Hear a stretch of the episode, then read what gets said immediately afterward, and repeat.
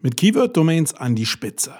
Das ist der Titel des heutigen Podcasts und ich will dir einfach mal ein paar Pros, ein paar Cons sagen zu dem Thema Keyword-Domains, Exact Match-Domains, äh, meine Erfahrungen und Meinungen dazu, die dir vielleicht helfen, auch erfolgreich zu sein.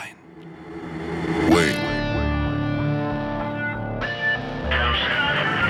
The creative adult is the child who has survived. Wait. The most powerful element in advertising is the truth. The best way to predict the future is to create it. In our factory, we make lipstick. In our advertising,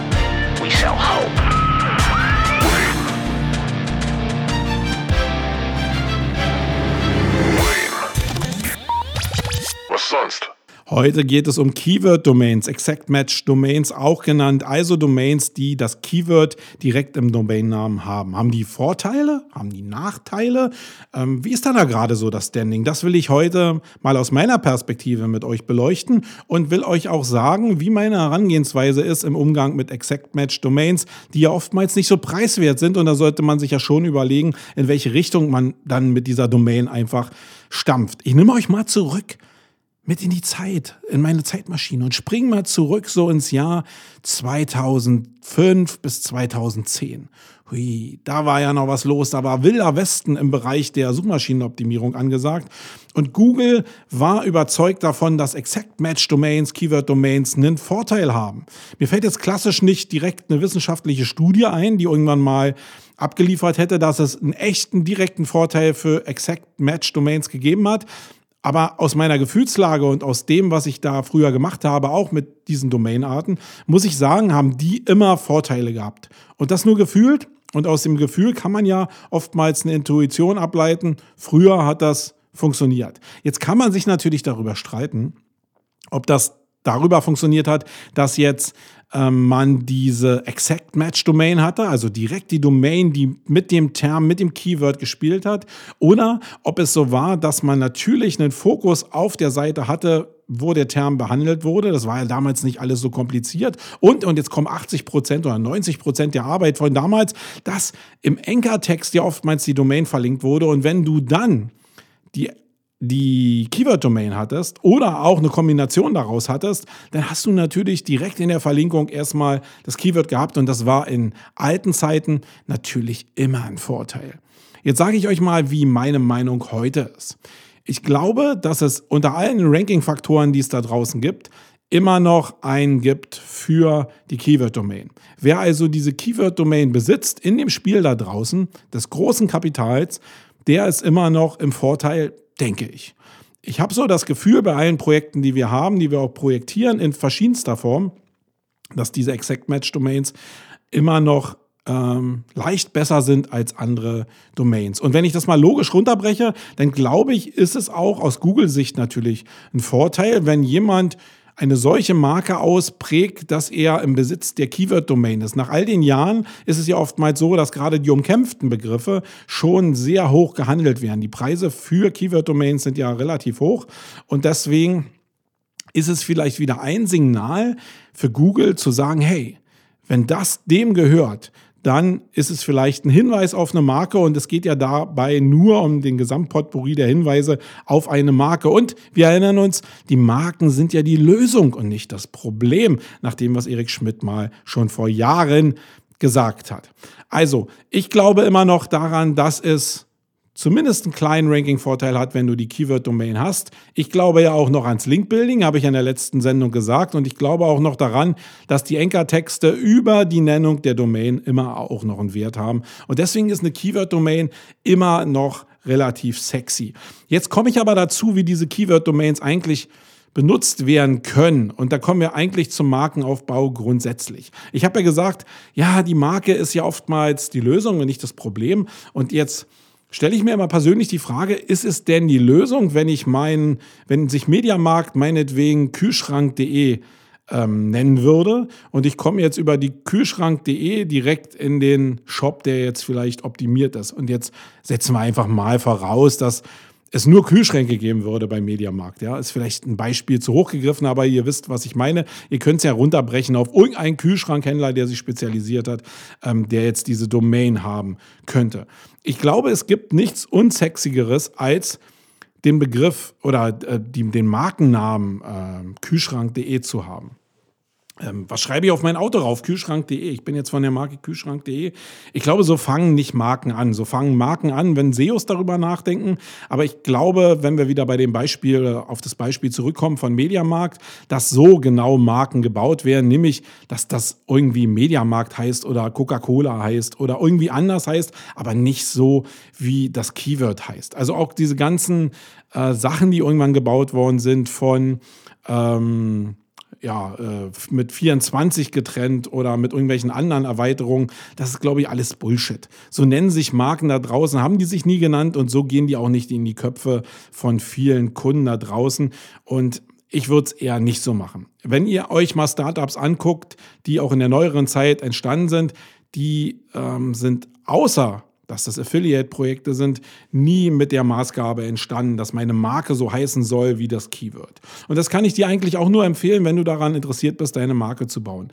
Kümmere dich also in erster Linie darum, dass du einen entsprechenden Markennamen hast, der einprägsam ist und der vielleicht in dem, was du dir da vorstellst, dafür stehst, was du machst. Das kann aber eine Ableitung eher sein aus dem Lateinischen oder aus dem Hip-Hop-Slang oder aus irgendeiner anderen Sprache, als dass du jetzt direkt im Deutschen auf die Keyword-Domain gehst. Ich glaube, so entstehen Marken halt nicht. Achte darauf und bau an dieser Marke.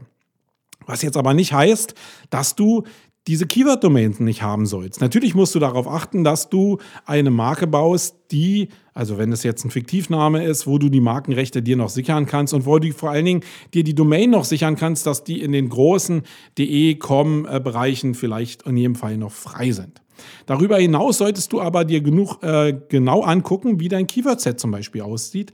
Und wenn du dir Produkte anguckst, die in dem Bereich unterwegs sind, die du gerne bespielen willst und wo du gerne gut ranken willst, dann ist es auch immer cool, zu diesen Termen, wenn das Suchvolumen stimmt, auch Ausschau zu halten nach Exact Match Domains, also nach Keyword-Domains, die genauso heißen wie der Term, den du eigentlich ranken willst. Und das nicht, weil du deine Marke darauf umziehen willst, sondern weil du über die Domain aktuell eine ziemliche, eine ziemliche starke Möglichkeit hast, sogenannte holistische Landingpages zu erstellen, die einem Informationsinteresse gerecht werden. Die also sehr episch und sehr breit nach allen Spielarten der SEO-Kunst und nach äh, Zusammensetzungsmöglichkeiten, die es da gibt, die gut gestaltet sind und die direkt informationsabhängig, direkt alle Fragen beantworten zu dem, was es zu dem Thema zu wissen gibt, abseits von einem kommerziellen Angebot. Das heißt, ihr wisst ja, es gibt ja eine Dreiteilung der Suche, nämlich einmal das informationelle Interesse, das transaktionale Interesse und das navigationelle Interesse. heißt das so? Das ist ein dämliches Wort. Also diese drei Spielarten gibt es und aktuell sind die präsentesten nach meiner Meinung äh, die Informationssuchen und die transaktionalen Suchen, also die direkt in einen Shop reingehen. Und diese beiden Interessen solltet ihr bespielen. Wenn ihr also sowas wie Mediamarkt habt, also ein direktes Angebot, dann habt ihr ja alles schon, was transaktional am Start ist. Und für den Bereich solltet ihr auch optimieren. Google weiß genau, ob ihr ein Shop seid oder ob ihr ein Informationsangebot seid. Wenn ihr also diesen Shop schon betreibt mit einem transaktionalen Inhalt, dann solltet ihr mit der Keyword Domain schon darauf achten, dass ihr vielleicht eine Alternative schafft, weil ihr wisst ja gar nicht, ob Google nicht irgendwann morgen einen Rülps macht in eurem Termbereich und einfach ähm, das umdreht und die transaktionalen Suchen oder Ergebnisse jetzt äh, plötzlich zurückgestuft werden und die informationellen äh, Ergebnisse nach vorne gespielt, äh, gespült werden. Und wenn ihr dann kein Angebot habt, dann guckt ihr natürlich in die Röhre. Also könnt ihr so eine Exact Match Domains gut dafür nutzen, um solche Informationsseiten anzubieten, die dann gerne holistisch sein können, um dafür zu ranken. Wenn ihr euch mal die Rauchmelder.de als Beispiel, weil ich es hier benutzen darf, einfach mal anguckt, äh, die von uns erstellt worden ist, dann werdet ihr sehen, dass das eine Seite ist, die zum Beispiel völlig für das Thema Rauchmelder im Informationsbereich ähm, ausgelegt ist und damit auch für informationelle Suche ausgeliefert wird. Wenn dann Google reagieren sollte und irgendwann, weil die Nachfrage sehr hoch ist, mehr transaktionale Ergebnisse ausgespielt werden, dann gibt es immer noch den Shop und der steht dann immer in Konkurrenz, in eigener Konkurrenz natürlich ähm, zu, den, zu den eigenen Ergebnissen, aber auch in Konkurrenz zu dem, was die anderen Länder machen.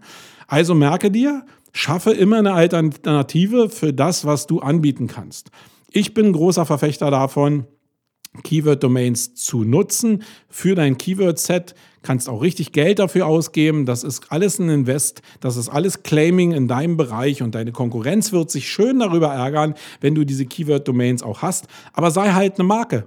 Agiere wie eine Marke und agiere nicht wie ein SEO. Ähm, das gilt immer alles nicht für kleine Arbitrage-Affiliate-Projekte, aber ich glaube, die Zeit von diesen Massengeschichten, äh, die ist auch bald durch. Wenn du noch auf dieser Krücke sitzt, dann gib zumindest fein Acht, weil ich glaube, die Zeiten sind relativ begrenzt oder du bist in einer extremen Nische unterwegs, wo nie einer ein Interesse daran hat, dann sei es dir gegönnt. Aber die Erfahrung zeigt ja, dass eigentlich alle irgendwann mal ein kleines Interesse haben, wenn die ein bisschen größer sind, weil die ihre Märkte ja auch größer machen wollen. Also ich würde mir eher Gedanken darüber machen, wie kriege ich jetzt mein Affiliate-Projekt auf auf eine andere Stufe, nämlich auf eine Marke.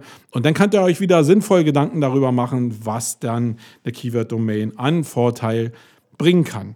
Ist meine Herangehensweise so ein bisschen verständlich geworden? Ich hoffe, ja. Wenn nicht, dann schreibt mir doch einfach in die Kommentare, wenn ihr irgendwas nicht verstanden habt, weil in meinem Kopf ist das ja irgendwie alles drin. Wenn alles fein war, ist doch super und wenn es euch geholfen hat, dann gebt mir einfach bei iTunes einfach ähm, einen Daumen hoch sozusagen, indem ihr einfach mir eine Rezession schreibt. Das hilft immer ein bisschen im Ranking bei iTunes und dann bringen wir diesen Podcast auch ein bisschen nach vorne.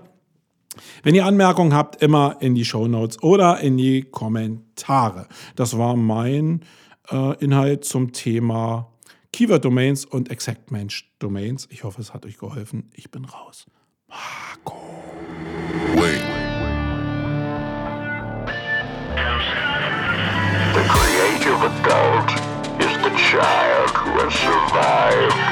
Wait. The most powerful element in advertising is the truth. Wait. The best way to predict the future is to create it. Wait. In our factory, we make lipstick. In our advertising, we sell hope.